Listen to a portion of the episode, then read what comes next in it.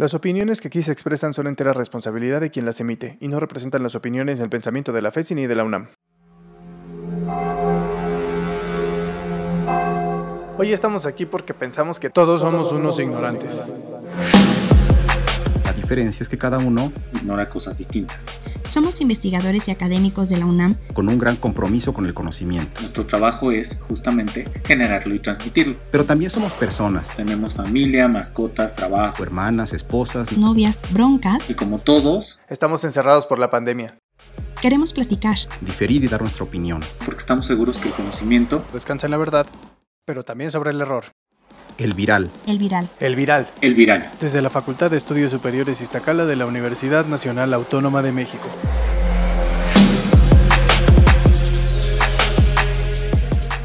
Bienvenidos nuevamente a este ejercicio, nuestro segundo, muy orgulloso, segundo episodio de El Viral, luego de haber pasado por todos los filtros eh, inimaginables institucionalmente hablando para que nos dieran permiso de seguir platicando con ustedes. Y pues ya nos dijeron que sí, así que aquí estamos nuevamente para tratar otro de los temas que tienen que ver con este asunto de la pandemia y de la COVID-19. Eh, quiero darle la bienvenida, como siempre, Juan Pablo, Mayaro, Ibrahim. Gracias por estar otra vez con nosotros. Bienvenidos. Hola. ¿Cómo están? Gracias. Gracias, Alo. Bien, bien. Ya acostumbrándonos aquí a, al encierro. apenas. sí, pues apenas. Después de cuatro meses, apenas me estoy acostumbrando al, al encierro. Pero tal parece indicar que, esto va a tardar, esperemos que no el mismo tiempo que llevamos, pero sí unos días más. Y justo por eso estamos aquí, para tratar de un tema bien delicado, que, es la muerte, la muerte en la pandemia, la muerte por COVID-19 y cómo lo enfrentamos. Y para empezar con este tema, justamente con, el que yo creo que vamos a empezar siempre, es con, el doctor Ibrahim, que es el que nos va a dar las bases y la razón científica del porqué de las cosas. Y en este momento no será la excepción. Ibrahim, ¿Qué es la vida y qué es la muerte desde tu perspectiva como profesional de la biología? Bueno, creo que justo el ser biólogo es lo primero que me permite hablar de, la vida para poder llegar a qué es la muerte. Eh, es muy importante que tratemos de analizar siempre que la biología es el estudio de la vida, pero mucha gente como que no entiende qué es estar vivo o qué significa en términos reales estar vivo porque lo damos por hecho, es algo que tenemos y que, y que está ahí. Pero entonces, definir la vida es una de las cosas más complicadas que pueda existir, sobre todo si tratamos de desligarlo de nuestras emociones y de nuestra percepción directa, ¿no? Pero entonces, eh, la vida en general la vamos a poder identificar por diferentes características y eh, vamos a ver que los organismos vivos comparten estas características, ¿no? ¿Qué características son? La primera que es importantísima es que un organismo vivo tiene capacidades de organización. Y esto suena una cosa muy rara, ¿no? O sea, como que dice uno, ah, sí, me va a organizar mi boda o alguna otra cosa. No. Eh, la capacidad de organizarse es justo esta capacidad que tiene, por ejemplo, una célula de generar todas las cosas que requiere para poder replicarse, ¿no? Entonces estamos hablando que puede organizar pared celular, que puede organizar proteínas que ayuden a la síntesis, que puede eh, organizar diferentes cosas que permiten que la vida se vaya a perpetuar a través del tiempo. Otra de las características que tienen los seres vivos es que tienen crecimiento. Es decir, pueden acumular biomasa a través de... Nos está pasando, nos está pasando ahorita eso de la biomasa. sí, a algunos más que a otros, este, pero al final, o sea, el punto es que es capaz de incorporar materia o energía en su sistema. Tiene además metabolismo, es decir, tiene la capacidad de modificar la estructura química de algunas sustancias para aprovechar su energía. Además, tiene la capacidad de responder a estímulos, que esto lo vemos, esto es muy fácil de explicar porque ustedes todos los días lo pueden ver. Literalmente cuando uno se ve al espejo, si acaba de prender la luz, va a ver cómo las pupilas se empiezan a contraer. Y eso es una respuesta a un estímulo directo que sería la intensidad de luz. Y piensen que esto además tiene un origen evolutivo muy viejito, ¿no? Porque ¿quién le decía a las algas que estaban ahí en ese mar primigenio, que tenían que subir o bajar en la columna de agua para percibir más o menos luz y poder hacer fotosíntesis. Entonces, esto es extremadamente importante, ¿no? Poder responder a estímulos externos. Otra cosa que tienen que tener los seres vivos es la capacidad de reproducirse. Y aquí vale mucho la pena hacer la distinción de qué pasa con los virus, porque yo he visto mucho esta pregunta en redes sociales y en muchos lugares, y es si los virus están vivos o no, y por qué se ha hablado tanto de, si el Lysol mata o no a los virus, ¿no? Y en sentido estricto, pues no los mata porque nunca estuvieron vivos. Y nunca o sea, estuvieron que eso que dice mata todo, o sea, las etiquetas estos, no están mintiendo. por supuesto, pues no puedes matar algo que no está vivo.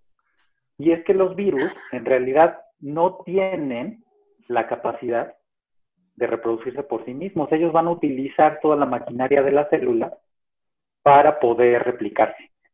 Pero entonces el virus no tiene esa capacidad que tienen eh, los seres vivos. Por eso los, los, virus están ahí como en el limbo entre lo vivo y lo muerto, ¿no? Mm. O lo inerte más que muerto. Entonces, eso son como las características básicas de lo que tiene que tener un organismo vivo. Por lo tanto, la muerte sería, digamos que por oposición, lo que definiría a un organismo que ya no tiene estas características, que ya no se puede autoorganizar, ya no se puede autorregular, ya no responde al medio, ya no tiene crecimiento, ya no tiene metabolismo. Ahora, esto es como relativamente difícil de pensar, porque no todas esas capacidades se pierden de forma simultánea. O sea, cuando algo se muere, nosotros tenemos que pensar como en el individuo completo, ¿no? Pero las cosas pueden quedar vivas dentro de un organismo después de su muerte. Pensemos, por ejemplo, en cuando alguien muere y es un donador de órganos. Se ha sumado a estas campañas que a mí me parecen maravillosas e importantísimas. El órgano que está donando sigue vivo. Sea, las células de sus riñones, de su hígado, no necesariamente van a morir en el mismo instante que se pierde lo que tenemos nosotros llamado conciencia. O sea, la conciencia se puede perder antes de que las funciones vitales del cuerpo abandonen, ¿no? Entonces, aquí la muerte desde una perspectiva muy fría y muy científica, la podríamos definir como un estado de equilibrio termodinámico. Es decir, cuando ya no hay intercambio energético entre las células, ya las sustancias que están ahí se descomponen y se acabó en ese momento la capacidad de autoordenarse. Y aquí nada más me gustaría como hacer una analogía que, que creo que vale mucho la pena, porque digamos que la siguiente pregunta sería ¿por qué se mueren las cosas, ¿no? Y si nos vamos desde la perspectiva termodinámica, todo lo que esté ordenado tiende a desordenarse. Y el que lo dude, que me diga qué pasó a los cinco minutos de haber terminado de lavar los trastes o de haber limpiado su cuarto, ¿no? El universo tiende al caos. Y entonces, tener algo acomodado en una estructura es complejo, porque finalmente el cambio y, la, el cómo se dan las relaciones entre materia y energía va a llevar a que las cosas constantemente se estén desordenando. Entonces, por eso las cosas tienen un periodo en el que pueden estar ordenadas o vivas y después, necesariamente por estos cambios que se van dando, vamos a llegar hacia la parte opuesta, ¿no? O hacia la muerte. Entonces, desde una perspectiva muy científica, podríamos definir así, por un lado la vida y por otro lado la muerte, simplemente como esta ausencia de la capacidad de autorregularse, ordenarse, metabolizar, crecer, reproducirse. Cuando lo escuchamos pues es un fenómeno natural. Cuando lo escuchamos así, suena bastante sencillo, ¿no? Cuando dejas de poder autorregularte, cuando, tu, cuando el sistema ya no funciona de manera correcta, y uno lo podría pensar incluso muy sencillo, pero definitivamente en estos momentos la muerte a razón de la pandemia, número uno, es muchísimo, se está sucediendo muy seguido. Y aparte, ahí es en donde yo quisiera platicar con Juan Pablo sobre este asunto de la muerte porque ahorita el, sistema de salud pública está colapsando. Entonces, se podría hablar incluso de que el mismo sistema de salud está decidiendo qué personas ya no tienen esa capacidad de autorregulación, qué seres vivos ya no tienen esa capacidad de autorregulación, y hay que tomar la decisión entre a quién atendemos y a quién no. En qué momento desconectamos a un paciente o no lo hacemos. ¿Cómo, cómo, funciona eso, Juan Pablo? Sí, es algo eh, complejo en realidad, porque no es nada más a quién desconectamos, sino hay que irnos un poco antes, a quién conectamos ante esta situación de los recursos limitados en, en salud. Entonces, es una pregunta muy difícil esta, sin embargo, es un dilema que en auxilio de, quien está enfrentando esta situación eh, aparece la bioética. La bioética es una disciplina que nos ayuda a resolver de una manera más adecuada este tipo de situaciones. Entonces, etimológicamente, el, término bioético hace referencia a la ética de la vida. Eh, a veces es difícil comprender de manera cabal este término de la ética de la vida.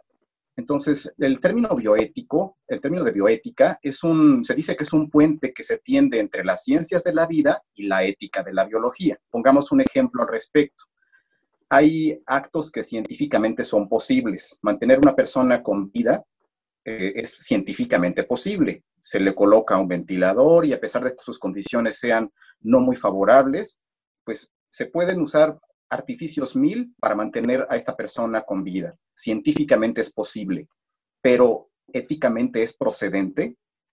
Entonces, esas dos partes en contraposición de lo que científicamente es posible y lo que éticamente es procedente, en medio aparece la bioética como una disciplina para resolver ese tipo de dilemas que, se presentan constantemente en los servicios de salud y principalmente en situaciones de crisis como lo estamos viviendo actualmente en la pandemia. Entonces, este término de la bioética es relativamente reciente. Eh, aparece en los años 70, Potter es el primero que lo, acuña, y, este término que aparece en los 70, formalmente ese es el debut de la bioética. Sin embargo, encontramos antecedentes históricos muchísimo antes de, los 70. Eh, Hipócrates, principalmente, pues no le puso el nombre de bioética, pero muchos de sus actos, muchas de sus enseñanzas tuvieron este carácter de bioética. El juramento hipocrático, que es un documento clásico, habla de mucho de cómo se debe comportar el médico frente a sus pacientes y qué decisiones pudieran orientar eh, su proceder. Otro documento que se asume que, era de Hipócrates, el Corpus Hippocraticum, que es una serie de, libros. Hoy sabemos que no lo escribió Hipócrates, sino lo escribieron sus eh, discípulos. Pero en este, en este Corpus Hippocraticum se consagran también muchos elementos que guían la toma de decisiones del médico, el proceder del médico frente a sus pacientes, en este marco de la ética, en este marco del actuar bien frente al paciente. Entonces, eh, son antecedentes importantes que le dan cuerpo, historia al punto de la, bioética. Eh, sin embargo, esto tiene que estarse actualizando conforme va desarrollándose la ciencia. Posterior a la Segunda Guerra Mundial y sobre todo a raíz de, de estos experimentos científicos tan extremos que se vieron en la Segunda Guerra Mundial, pues entonces surgió el impulso para desarrollar la bioética y bueno, pues de ahí ya viene todo lo que conocemos más recientemente como lineamientos para, decisiones eh, en torno a la bioética. La bioética eh, consiste en su actuar con cuatro principios fundamentales, el principio de beneficencia, el de no maleficencia, el de autonomía y de justicia.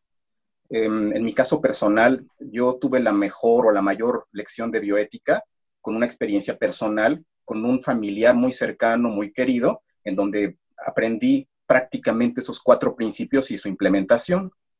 Porque este familiar muy cercano, pues ante la inminente presencia de una enfermedad terminal, que sabíamos cuál era el desenlace inminente, pues entonces tuvimos que aplicar o implementar en la familia estos cuatro principios de la bioética. El principio de, beneficencia, pues otorgarle lo mejor que estuviera a nuestro alcance y ante las posibilidades científicas para darle una buena condición de de vida y una buena calidad de vida. El principio de no maleficencia en cuanto a a no someterlo a tratamientos o procedimientos que fueran muy dolorosos, muy agresivos o que afectaran su calidad de vida. Aplicamos también el principio de autonomía, porque este familiar dijo en un momento, yo no quiero someterme a procedimientos cruentos, no quiero ir a un hospital, no quiero que me hagan eh, maniobras de reanimación. Entonces respetamos su eh, derecho a la autonomía para decidir por sí mismo sobre su cuerpo. Y el principio de justicia, cuando en todo momento se le trató con la dignidad de un ser humano. Entonces, esa es para mí mi experiencia con la bioética, muy cercana, muy precisa, con una vivencia entre lo personal y lo profesional, pero que guía precisamente esos cuatro elementos de los principios de la, de la bioética. Yo ahí tengo, eh, perdón Juan Pablo, una pregunta, porque eh, en algún momento también, como lo comentas, tuvimos una experiencia de ese tipo en donde eh, intubaron a un familiar y después vimos que estaba sufriendo muchísimo, pero nos dijeron que ya no, o sea, mientras estuviera intubado y estuvieran regulando su respiración y su frecuencia cardíaca, ya no podían retirarle el procedimiento. Entonces, ahorita, por ejemplo, que hay como mucha gente que, o sea, o, hablar de la consecuencia del coronavirus es que te intuben, sería prudente que pensemos antes de que nos intuben, que le digamos al médico si, si queremos o no ese procedimiento? Yo creo que es fundamental el poner en la balanza de riesgos-beneficios ese tipo de, situaciones. ¿Y el paciente sí puede, doctor? O sea, ¿el paciente tiene ese derecho de decir, oye, a mí no? mientras esté consciente tiene el derecho a decidir, porque es el principio de autonomía, mientras esté consciente tiene el derecho a decidir sobre su propio cuerpo, eh, no sobre su vida, no sobre su vida, pero sí sobre los tratamientos que, puede implementarse o no. Entonces sí hay que hacer esa clara distinción. Y, de hecho se, se hace. Eh, Mayaro, tú comentabas que si el paciente se puede, em, se pueden tomar este tipo de decisiones con esa información. Bueno, pues se hace previo al procedimiento, previo a la intubación, como lo señalabas tú, pero también se hace periódicamente, se hace una evaluación continua. Y eso lo estamos viviendo en, esta, en este caso con esta pandemia, en donde en nuestro país eh, recientemente, a partir del 30 de abril, apareció publicada por el Consejo de Salubridad General un documento, una guía bioética que nos da los lineamientos de cómo actuar ante estas circunstancias, sobre todo de recursos limitados en la salud. Sabíamos que uno de los principales desafíos es que no alcanzaran las camas de terapia intensiva, no alcanzaran los ventiladores. ¿Y qué vamos a hacer ante esta situación? Bueno, pues aparece esta guía bioética que no es un documento acabado, es un documento perfectible definitivamente, pero que nos da una serie de orientaciones de cómo proceder a través de un procedimiento de clasificación de, de pacientes. Ese procedimiento se llama triage ese procedimiento de clasificación de pacientes, pues está enfocado precisamente a ver qué pacientes tienen esa prioridad de atención, poniendo en juego dos cosas, la disponibilidad de recursos para atenderlos y las necesidades de paciente. Y eh, en ese triage, pues obviamente se implementan también eh, puntajes que nos van a clasificar muy claramente, muy objetivamente, la situación actual del paciente en cuanto a su salud, sus antecedentes también, lo que llamamos comorbilidades, qué padecía, qué pueden ser riesgos que ya tiene cargando ese paciente y las expectativas de supervivencia. Entonces, ¿a quién desconectamos? Que era la pregunta eh, fundamental. Pues no es una decisión que se tome a la ligera. Se hace la implementación de este tipo de, de triage, este tipo de elaboración de puntajes, y no se hace por una sola persona, se hace por un comité que toma las decisiones, pero siempre respetando los cuatro principios que habíamos señalado. Justamente ahí, ahí es en donde yo creo que entra el... Todo, todo esto del miedo en, en, a razón de la COVID, que platicábamos desde el episodio anterior, porque ahora que nos platicas de las decisiones, de que existe una preparación previa, que el médico tiene que considerar, que incluso el paciente puede aportarle a la decisión, de, qué va a suceder con su, con su salud, con su vida, eh, me, hace también pensar que, que también en estos procesos pues son naturales, o sea, ahí es en donde empieza a cobrar sentido con el miedo, pero si lo, si lo apartamos tal cual las reglas, escuchando a Ibrahim, la explicación de la vida y de la muerte, y de esos pasos que, debe uno de considerar para tomar la decisión, debería de ser muy sencillo, o no sencillo, sino debería ser eh, a razón de un proceso a seguir, de un protocolo. Pero ahora vuelvo y quiero regresar con Ibrahim. Es un regulador eh, poblacional lo que estamos viviendo ahorita, o sea, lo que pasa con la COVID está regulando la población, somos muchísimos y, hay algo que no está bien y la naturaleza nos está hablando y nos está diciendo que, que ya nos pasamos de la raya. Bueno, ahí la verdad es que a mí ese tipo de, de aseveraciones de esto es como ay, es la Pachamama hablándonos diciéndonos que ya le paremos y así.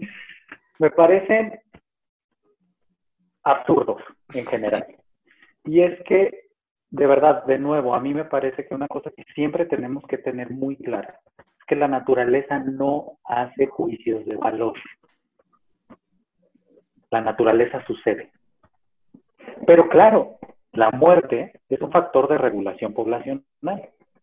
Ahora, esa muerte no está sucediendo en términos generales asociada a, a si eres bueno o eres malo, ¿no? O sea, no te da COVID por ser malo o por ser bueno. Te da porque te tocó en la lotería de la vida. O sea, y ya, ¿no? es muy importante que lo digas, es muy importante que lo digas porque mucha gente sí lo ve con otra, ¿qué hice yo para, no? O, le pasó porque se lo merecía, o sea, eso no es cierto. Sí, no, no y da a los del narco, ¿no? O sea, todos están que se mueren ellos. esos güeyes andan por la libre, o sea, andan matando jueces ahorita, ¿no? Y, y no les pasa nada. Sí, pero es que eso es justo como, yo creo que es uno de los problemas más fuertes que tenemos, que normalmente como que queremos asociar este tipo de eventos a, una fuerza superior, como ya nos platicó Mayaro en el, en el programa anterior, ¿no?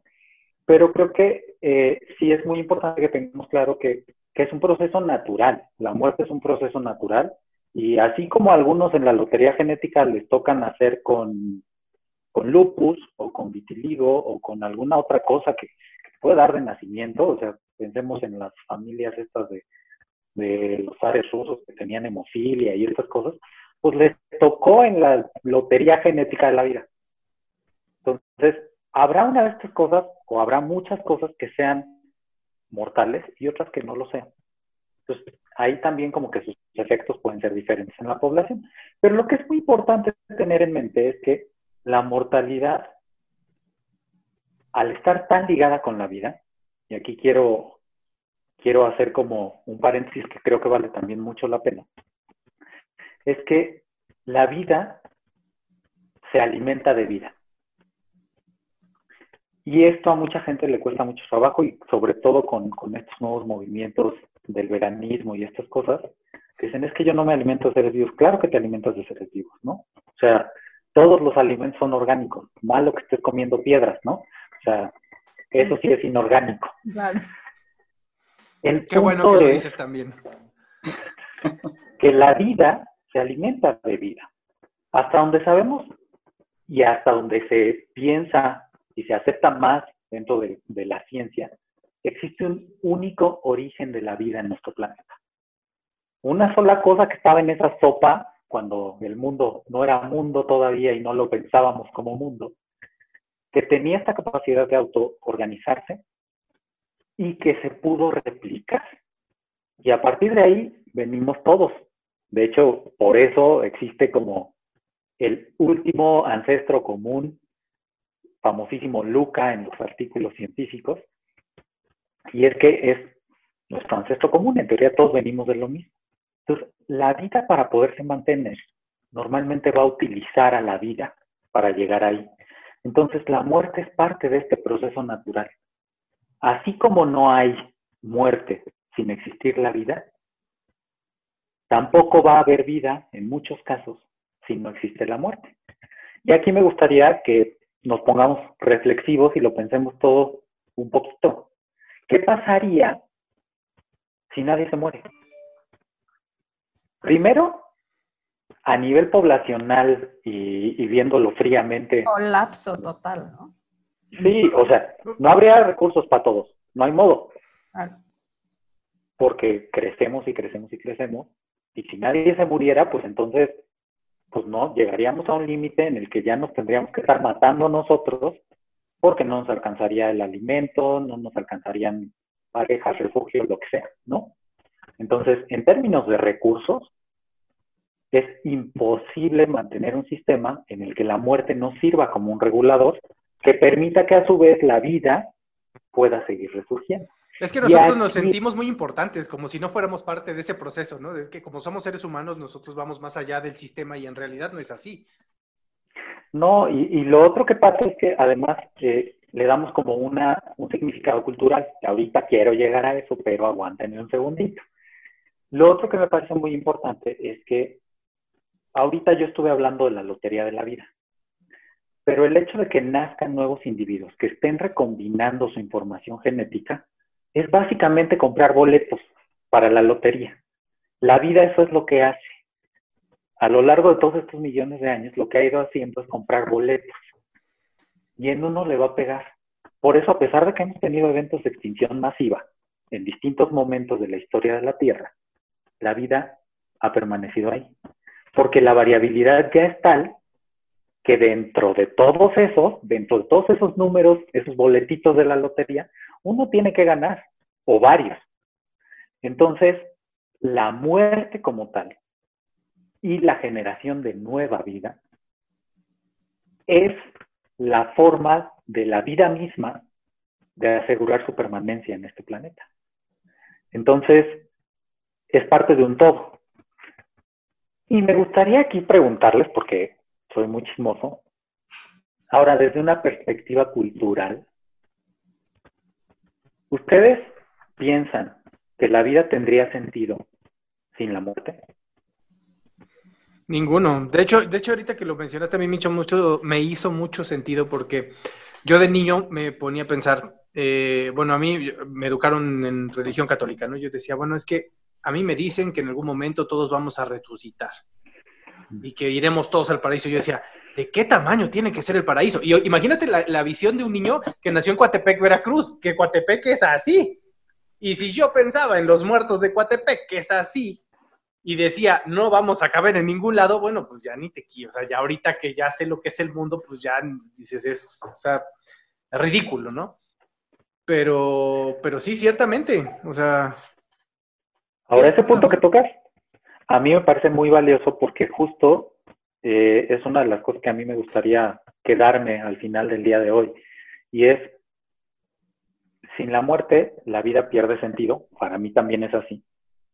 Pero además, muchas veces esa esperanza de tener una vida después de esta vida te hace no disfrutar esta vida al máximo. Pues creo que vale mucho la pena la muerte, también desde una perspectiva cultural, porque nos recuerda todos los días lo valioso que es estar vivo. Ve lo que le pasó a Highlander, el inmortal, ¿no? ya le valía todo. Entonces, porque nunca se moría. claro. Además, es parte del ciclo. Pensar en, este ciclo de vida y excluyendo retirando la parte de la muerte, pues es un círculo incompleto finalmente. Entonces creo que con la idea que presentabas de que si tendría sentido la vida sin la muerte, pues creo que no, porque no tendríamos ese círculo completo en realidad. Sí, totalmente, totalmente de acuerdo. Ay, creo que ya perdimos a Lalo. Le apagó su micrófono. Perdón, perdón. Discúlpenme, discúlpenme. ¿Qué pasó, señor productor? Es que lo que pasa es que mis perros están ladrando y, no quería interrumpir a Ibrahim en su idea. Ladran bastante fuerte. Discúlpame. Eh, tengo una frase que yo leí, ahorita que me puse a investigar sobre el tema. Dice, el animal conoce a la muerte cuando muere. El hombre se aproxima a su muerte con plena conciencia de ella en cada hora de su vida. Y, cuando leí esa frase, eh, es de, eh, no me acuerdo de quién era, no lo anoté, pero se me hizo muy interesante. Eh, dije, pero, pero me hizo, sí, sí dije, aquí cobra sentido la discusión que estamos teniendo. Y ahora ya nos vamos a ir a esa parte en donde hablamos de nosotros como seres vivos, pero que, también tienen cultura, que tienen un contexto social y que nos enseñan desde pequeños, nos construyen esta, esta visión de la muerte o la conceptualización de la muerte, y más en México, ¿no? En donde hasta nos reímos de ella, jugamos con ella, la esperamos una vez al año y tenemos un montón de ceremonias culturales, ¿no? Y pues definitivamente, ah, por mucho que platiquemos con ella, que hablemos con nuestros muertos, que les recemos y que, que los esperemos una vez al año, nos duele cuando sucede. Y ahí ya entramos en terrenos que, que Mayer nos pudiera ayudar y que quisiera que aquí interviniera. Ahorita la gente está muriendo. Es la realidad. Se está muriendo bien seguido. Y bueno, pues yo quisiera que nos platicaras tú, Mayaro, para quien nos esté escuchando y que perdió un ser querido a razón de esta pandemia, ¿cómo podemos afrontar eh, la muerte ante una situación como esta, como la pandemia por la COVID? Sí, pues eh, cuando escucho la frase que, que encontraste de quién sabe quién, donde dices que el humano es cada, vez, cada, vez, más consciente de, la muerte, eh, a mí me pasó. Quiero platicarles que mm, hace poquito estaba yo buscando en Mercado Libre un, un, como sanitizante y de pronto me salió como sugerencia bolsa para cadáver. Tres por dos, al otro día llega a tu casa. Y al principio, pues yo dije, ¿qué es esto? Esto es una broma, ¿no? Y entonces eh, me metí por morbo a ver si era cierto o no. No puede ser, pues. Y sí, sí, o sea, ya ahora la muerte es tan común ahora que de pronto se ha normalizado y que no sabemos justamente eh, cuándo nos va a tocar, ¿no? O, qué hacer. Y entonces, eh, sí, yo los escucho a ustedes y de verdad que es como muy reconfortante cuando hablan de la muerte tan despersonalizadamente, ¿no? O sea, como un fenómeno a, estudiar. Pero como dice Lalo, cuando nos pasa a nosotros, cuando la vemos de cerca, híjole, ahí sí es otra la historia, ¿no? O sea, pero, fíjate, pero fíjate cómo es diferente, Mayero, perdón que te interrumpa. Lo que estás diciendo, cuando la vemos de cerca. O sea, ya entramos en otro plano completamente diferente, ¿no? Claro, claro. Sí, o sea, porque finalmente ahí ya entra la parte emocional. ¿no? Que tanto habían estado evitando nuestros amigos Entonces, la parte emocional es inherente al ser humano. Y, sentimos miedo y sentimos, eh, no sé, tristeza. Y además, eh, esta parte de, todo lo que está alrededor de la muerte implica un desgaste emocional terrible, ¿no? Em, y, y si de por sí la muerte es dolorosa, cuando la muerte es repentina, o sea, cuando la semana pasada estaba bien y ahora ya no sé si lo voy a volver a ver. O sea, me están diciendo que está en, terapia de, eh, intensiva y que muy probablemente no lo va a sobrepasar. Cuando la muerte es así, todavía el impacto es mucho más fuerte a nivel emocional. Y además, eh, el proceso de duelo se vuelve mucho más complicado, ¿no? Y, nosotros muchas veces no sabemos cómo vamos a responder ante la muerte. Y, hemos visto a, veces que pues, hay quienes se enojan, ¿no? Y hemos visto también documentales en las noticias donde, donde las personas van y le pegan al médico y le dicen es que es tu culpa y, tú, tú provocaste esto. Los de KTP que vaciaron el hospital. Exacto, exacto. Y, están enardecidos, pero es, es, su manera de afrontar este dolor. Hay personas que se aíslan, se bloquean, ¿no? O sea, se, paralizan, no saben qué hacer y, todo el mundo corre alrededor y ellos están totalmente aislados, ¿no? Eh, hay otros, otras personas que es muy interesante su reacción en donde no pasa nada.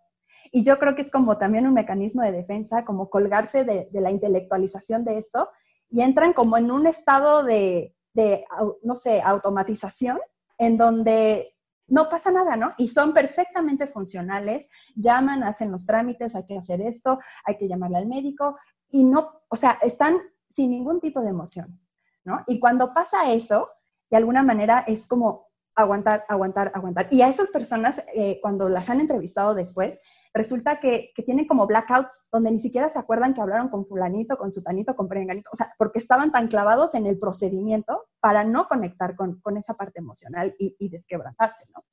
Entonces, bueno, ¿qué hacemos, no? Em, normalmente, eh, cuando pasa esto, y bien lo, comentaron, eh, empiezan una serie de preguntas, ¿no? ¿Por qué? ¿Por qué a mi familiar? ¿Por qué yo? Y en este caso específico de, de COVID es, ¿y si yo lo contagié? ¿Y si fue mi culpa? ¿Y si, y si yo pude haber hecho algo al respecto? Créanme que mm, es hacerse este tipo de preguntas y encontrar la respuesta a esto no les va a traer la calma, no les va a traer paz. La respuesta a estas preguntas no es lo que están buscando. Que ahí también ayuda mucho, perdón Mayaro, lo que dijo Ibrahim, de que te sacaste la lotería de la vida. ¿No? Pues sí, o sea, son cosas que van más allá de, algo que nosotros podamos controlar, ¿no? O sea, esto es, esto no es algo que nosotros eh, decidamos o no. Y, y, lo único que nos queda en estos momentos es la aceptación, la radical aceptación de que esto está pasando y que mi familiar ha muerto. Y es súper duro y parece muy simple, pero es muy duro porque hasta ahora, y ya nos lo dijo nuestro médico y el biólogo, hasta ahora no hay algo que te regrese de la muerte. Digo, obviamente hay procedimientos, ¿no? O sea, de, electroshocks, pero es, es en el momento. Pero ya que moriste, no es como que, ay, inyectenle esto y después de una semana ya. O sea, entonces, si no hay algo que te regrese a la vida, o sea, aceptación. Eh, hay una manera en la que nosotros necesitamos hablar con nosotros mismos y es siendo muy compasivos, siendo, eh, digamos, eh, como muy tolerantes, ¿no? O sea, cuando se hacen este tipo de preguntas una y otra vez, ¿a poco neta ustedes irían a un funeral del papá de su mejor amigo y le llegarían a decir, oye, ¿y si fuiste tú el que lo contagiaste? Oye, ¿y si tú no lo llevaste a tiempo? O sea, ¿harían eso? Bueno, hay gente que a lo mejor sí lo haría, ¿no? Pero, pero o sea, este es el gesto de menor empatía en el mundo, ¿no? Entonces, les llaman. Exacto. No, pero sí, de que lo lo sabe. Ah, no, hay un montón de casos. Yo tengo un amigo que, que, se avienta cada cosa en los velorios que parece que los espera. No, y ahorita, bueno, al rato les voy a decir lo que no deben de decir en un velorio, ¿no? O sea, que pareciera obvio, pero muchas veces no lo es. Pero bueno, el punto aquí es hablarnos con muchísima paciencia, eh, compasión, o sea, como si fuéramos realmente el mejor amigo, ¿no? Entonces, muy brevemente, ¿qué hago? Uno, conecta con tu dolor con tu enojo, con tu frustración, con tu tristeza, conéctalo. Sé consciente de lo que estás viviendo. Métete a un cuarto, analiza dónde se siente, cómo se siente, pero tienes que conectar con ese dolor. No lo evites, porque evitarlo y decir no pasa nada, lo único que va a ocasionar es que se empiece a acumular y después salga y, se salga, digamos, como bomba y sobre alguien que no, lo merece, ¿no? Dos, em, si tienes necesidad de hablar con alguien o de eh, ver a alguien, hazlo, dilo, no esperes a que esa persona se ponga en contacto contigo. Necesitas tener como, como esas, esa solidaridad, ¿no? Eh, social que, que, pues es al final de cuentas lo que hace que nuestro dolor se reparta entre varias personas y parezca menos intenso. Eh, tres, escribe lo que necesitas, lo que estás sintiendo, o haz grabaciones de audio. Necesitas ser muy explícito en todo lo que estás diciendo, lo que estás sintiendo y necesitas canalizarlo fuera de ti para poder empezar a organizar ese caos emocional que estás viviendo. Y última, trata de enfocarte en el aquí y en el ahora. O sea, sé que es súper difícil, pero hay veces que seguimos repitiendo el pasado, y si hubiera hecho esto, y si hubiera hecho lo otro, y si lo hubiera llevado, eso solamente hace que te atormentes con, esas preguntas. Y, el futuro es qué voy a hacer después, eh, y, si, y, sin ella no voy a poder sobrevivir, y, las cuestiones financieras, eso ya será después. Aquí y ahora vive tu dolor y solamente recurre al pasado para traer recuerdos que honren a tu ser querido. Oye, Mayaro, ¿y qué pasa cuando o sea, eso, me estás hablando de cuando yo estoy sintiendo la pérdida, ¿no? Mi, familiar, mi amigo, la persona cercana. Pero en este caso en específico, a mí me gustaría, yo creo que ahí se revuelve entre la opinión que pueda dar Juan Pablo y la que puedes dar tú. ¿Qué pasa con los médicos? Yo les platicaba fuera de la grabación que, que este, la experiencia que con, las eutanasias en los animalitos, ¿no? En un veterinario, lo, lo mucho que le puede afectar, ¿no? La muerte de los pacientes. Ahora, no quisiera pensar en la situación de un médico que esté, una enfermera que esté en un hospital y que está, eh, pues todo el personal de salud con, está expuesto constantemente a esta experiencia de muerte. ¿Cómo lo viven, Juan Pablo? ¿Cómo, cómo, cómo está sucediendo eso ahorita a razón de la pandemia? Pues solemos pensar que la experiencia de muerte está normalizada en el personal de salud y que lo vemos como algo que no nos provoca problema, pero no, la verdad es que no, no, vemos la muerte como algo que sea normal en realidad. Eh, la muerte es una adversaria con la que luchamos cotidianamente. Sabemos que al final el set lo vamos a perder porque tarde o temprano va a llegar la muerte. Esa es una realidad. Y esto es algo que en el médico joven, sobre todo, cuando se enfrenta por primera vez a la muerte, pues es devastador enfrentarse a ello. Pero bueno, tenemos que hacer conciencia de que eh, luchamos contra ella, pero bueno, tarde o temprano va a llegar, esa es una realidad. Entonces, em, no podemos morir con cada enfermo, porque sería injusto también para el siguiente paciente llegar medio eh, dañados, disminuidos en nuestras capacidades, en nuestra integridad, precisamente por morir con cada paciente. Definitivamente cada paciente va a ser importante y no podemos eh, ni acostumbrarnos ni ser insensibles ante la muerte. Esa es una realidad. Eh, sin embargo, eh, cada vez que nos enfrentamos a esta situación de la muerte, pues tenemos que verla, como comentaba Ibrahim en, un principio, que es parte de ese ciclo de vida, parte de ese ciclo de vida, y la labor del médico es dar las mejores alternativas, generar las mejores condiciones para retrasar lo más que se pueda la muerte y en vida mejorar obviamente las condiciones y la calidad de vida. Pero no podemos evitarlo y eso es algo que tenemos que entender. Ahora, en este momento, eh, la situación que estamos viviendo eh, con COVID-19, pues es muy particular. ¿Por qué? Porque el personal de salud se está enfrentando a situaciones que no está acostumbrado a vivir cotidianamente. ¿A qué me refiero con estas situaciones que no está acostumbrado a vivir cotidianamente? Pues se incrementa la demanda de atención. Entonces vemos que las salas de urgencias obviamente son, si de por sí son caóticas, ahorita son peor todavía. Las salas de terapia intensiva, si generalmente son áreas de mucho estrés, ahorita lo son más todavía. Eh, vemos además que ese personal de salud no solamente está desbordado de trabajo, sino que está incrementado importantemente su exposición al riesgo. El riesgo de ser contagiado por ser personal de salud, pues obviamente es muy elevado. Entonces vemos que ese personal de salud en adición a este panorama, todavía tiene que usar un equipo de protección bastante incómodo. Quien ha usado un equipo de protección del tipo del que se usa el personal de salud, pues sabe que es terrible estar varias horas con este equipo colocado. La dificultad que se experimenta para respirar es algo bastante particular. Eh, el nivel de estrés, por supuesto, que si de por sí es importante, pues es incrementado de manera eh, particular ante estas situaciones. Y se generan esos conflictos bioéticos que hemos comentado hace un momento también, de qué hago, a quién voy a atender, a quién le voy a ofrecer el recurso limitado en estos servicios de, salud conflictivos. Y sobre todo que el paciente eh, no siempre va a salir bien. Desgraciadamente en las salas de, terapia intensiva, eh, los pacientes con COVID vemos que los que llegan a la situación de intubación pues el 80% de ellos tienen muy mal pronóstico y muy pocas expectativas de vida. Entonces, sí es un panorama donde el personal de salud expuesto a dosis muy elevadas de muerte. Obviamente nadie puede salir indemne después de estar expuesto a estas dosis tan elevadas de muerte. Y los daños que vemos fundamentalmente en el personal de salud, pues son trastornos emocionales derivados de esto. Algo que vemos muy en incremento en este tiempo con el personal de salud es trastornos emocionales, básicamente ansiedad y depresión, Vemos también trastornos eh, cognitivos, el burnout, que, es algo que está eh, pegando fuertemente al personal de salud en este momento. Trastornos conductuales también, comportamientos que es, que no se comportaba así, ¿por qué está así? Tan irritable, tan ensimismado, bueno, pues no es fácil procesar esto.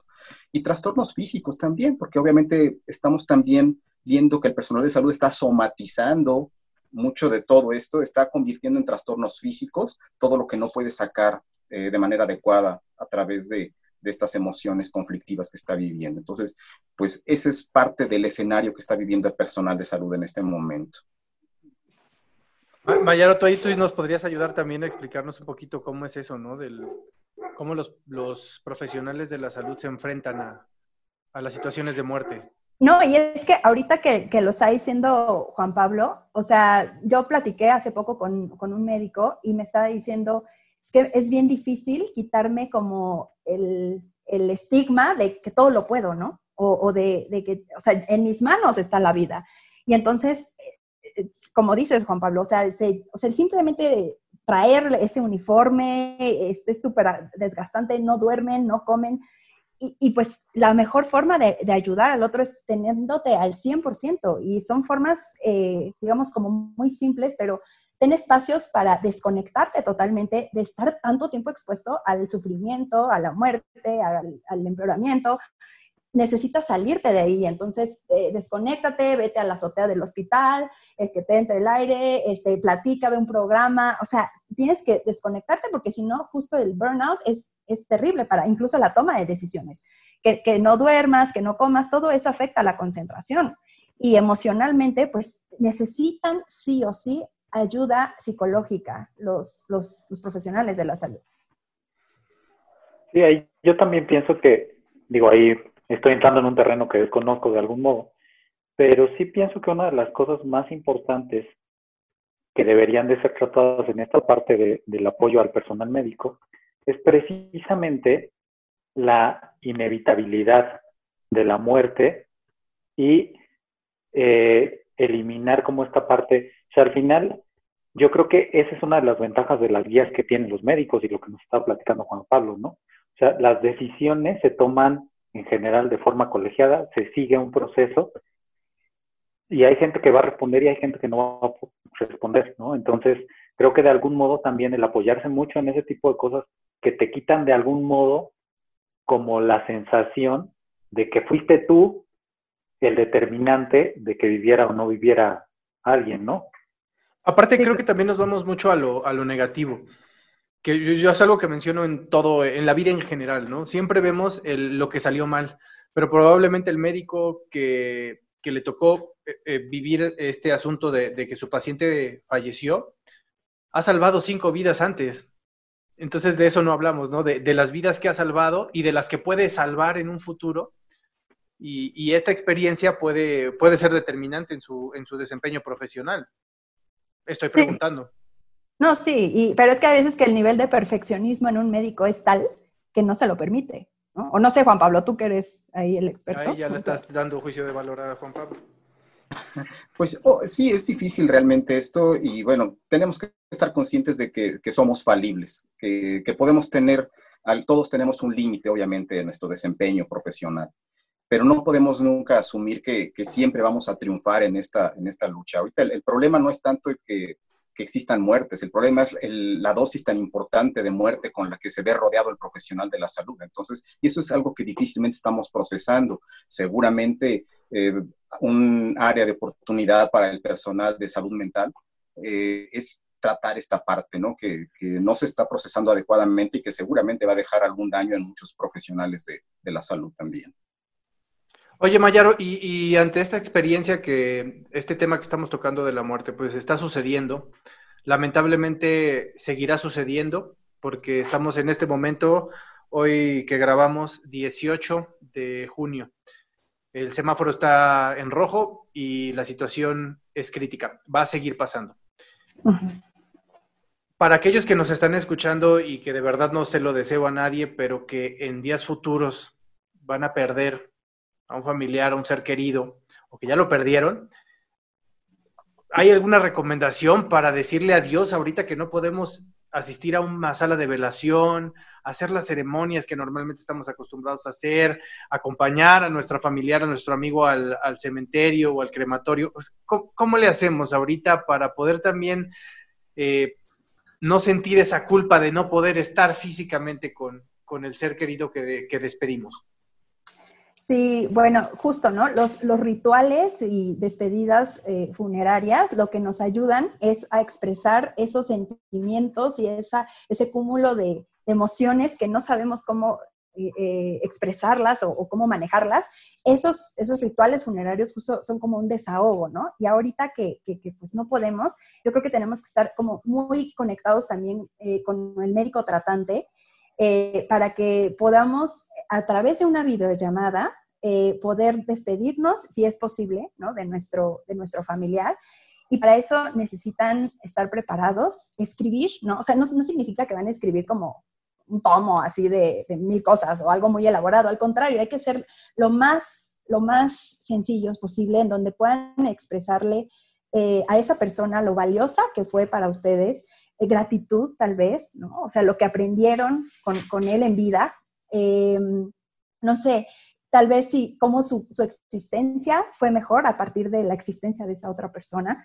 Entonces, eh, nada más escríbanle una cartita, si, si, si no son buenos eh, escribiendo, eh, escriban, dibujen, ¿no? O, o, busquen un poema que les guste, una frase que pueda transmitir lo que están sintiendo, ¿no? Hay veces que es muy difícil poderle hablar a esa persona que está a punto de morir. Cuando pase eso, cuando tengan ese bloqueo, em, escríbanle a la emoción. Si están sintiendo rabia, tristeza, enojo, soledad, impotencia, escríbanle a la emoción. A lo mejor así es una manera como, como en la que pueden soltar más eh, todas esas, esas cúmulo o bombardeo o torbellino de, sentimientos y emociones.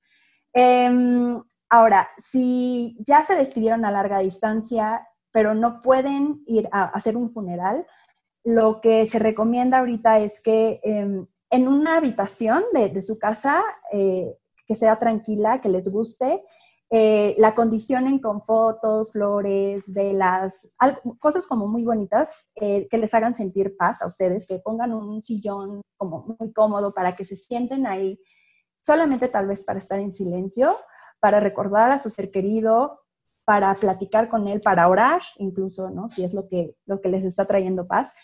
Y eh, pues ustedes o, parte de su familia puedan utilizar ese espacio para descargar ahí como, como ese, eso que se quedaron con ganas de decirle. Em, pueden organizar también eh, reuniones por Zoom eh, o por Skype, no sé, con sus amigos, con sus familiares, en donde les pidan que lleven, no sé, un distintivo, igual una frase, una anécdota incluso, ¿no? De algo lindo que vivieron cuando, cuando estaba esa persona y la pueden compartir entre todos los familiares. Solo que sí es muy importante que las familiares involucrados más cercanos, pues, o sea, los nucleares a esa persona, em, estén conscientes de que se van a llevar este tipo de rituales y que se sienten a gusto con ellos, ¿no? O sea, que lo platiquen en familia, que, lo expongan y si todos están a gusto con eso, que lo lleven a cabo. Em, y pues básicamente eso es lo que, lo que yo, yo creo que les puede ayudar ahorita a, empezar a adaptarse a, a, estos nuevos rituales funerarios donde la presencia o donde la necesidad de cercanía y de, apapacho de, nuestras personas más queridas tiene que ser a la distancia. Definitivamente el tema de, la muerte en estos momentos es bien, bien delicado y para nosotros era muy importante platicar de ello desde distintas perspectivas porque si bien ahorita con esto que cierra Mayaro, eh, pues al menos a mí me, resulta imposible deslindar la emoción y si, y si siento tus palabras, creo que a mucha gente le va a ayudar mucho escucharte, pero también ayuda mucho el comprender cómo se está sintiendo la gente que está en los hospitales y que está en contacto con la muerte. Y también ayuda muchísimo el que Ibrahim, como, como en cada episodio, nos regrese a la, nos aterrice y nos diga, pues sí, pero esto también es un proceso natural, tiene una razón y que nos haya explicado cuál es la razón. Eh, yo creo que ya es momento de, de que cerremos con el tema. ¿Algo más que quieran agregar? ¿Alguna conclusión? Yo sí. Perdón, Tenés tu micrófono apagado, lo siento, te gané. Eh, lo que no deben decir, lo que no deben decirle a una persona que acaba de perder un familiar, échale ganas, sé fuerte, ánimo, ya, eh, no sé, hazlo por tus hijos, ¿no? Que, no te vean triste. O sea, esto es natural. Necesitan llorar, necesitan sacar todo eso que, que se está acumulando eh, no les digan distráete, ¿no? O sea, no lo dejas descansar, mejor dices, pajarito, pajarito, ¿no? O sea, no, hay que, que, fomentar que se viva esa emoción. Hay veces que no necesitan decir grandes speech o grandes discursos para, para, para consolar a alguien, con que le digan, güey, me hubiera gustado mucho estar en ese momento contigo, pero físicamente no puedo, sin embargo, pienso mucho en ti, te abrazo a la distancia y estoy aquí para lo que necesites eso es suficiente para ayudarle a alguien más. Ahora sí, Ibrahim. Este, bueno, yo creo que me gustaría como sacar tres cosas importantes de aquí. La primera es la muerte y el duelo son procesos naturales. Los dos necesitan llevarse a cabo. Hay que darnos tiempo para sentir y vivir. Finalmente es parte de la vida. Y entonces la vida se enriquece justamente por lo que sentimos y por lo que vivimos. Y si no nos damos chance de sentir todo esto, no vamos a poder ayudarnos a cerrar el ciclo, ¿no? Y, decir adiós es algo que necesitamos. Otra cosa que, ni modo, soy el más frío probablemente por la formación científica, pero sí también creo que es muy importante que la gente trate de dejar todos sus asuntos en orden es una cosa muy compleja y, sé que puede ser una carga difícil, pero sí es importante que la gente les haga saber a sus familiares qué quieren o qué no quieren para el momento de su funeral. Si bien eso es para la gente que se queda, para que se sienta mejor y todo, es importante saber qué quería la otra persona.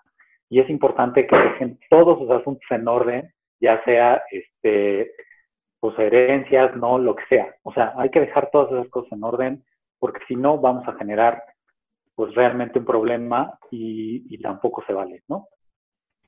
Y la última cosa que me gustaría decir es, a mí hay una obra de Calderón de la Barca que me marcó mucho durante la adolescencia, que es la de la vida y sueño, y, siempre recuerdo con, con mucho cariño de algún modo y, siempre me da mucha paz pensar en esta pequeña frase que decía que, que es la vida, una ilusión, una sombra, una ficción. Y el mayor bien es pequeño, que toda la vida es sueño. Y los sueños, sueños son. Lo dice el más frío del grupo, ¿eh? sí, sí, sí. A mí me gustaría eh, comentar también que entre las certezas que tenemos en nuestra existencia es, entre muchas cosas, que, bueno, vamos a seguir pagando impuestos, pero también vamos a morir. Tarde o temprano vamos a morir. Y la muerte ni se pide ni se rechaza, pero se acepta cuando llega. Entonces, disfrutemos la vida. Creo que esa es la gran eh, deuda que tenemos que tener con nosotros mismos, disfrutarla mientras esté y en las mejores condiciones.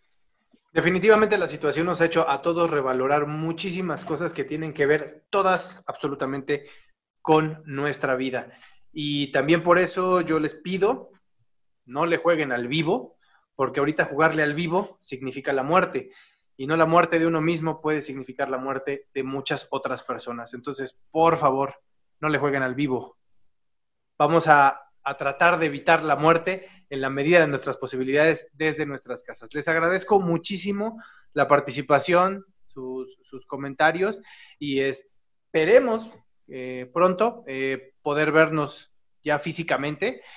y mientras tanto, nos estaremos escuchando y viendo a través de este podcast El Viral. Muchísimas gracias a todos, estén muy bien y nos vemos la próxima semana.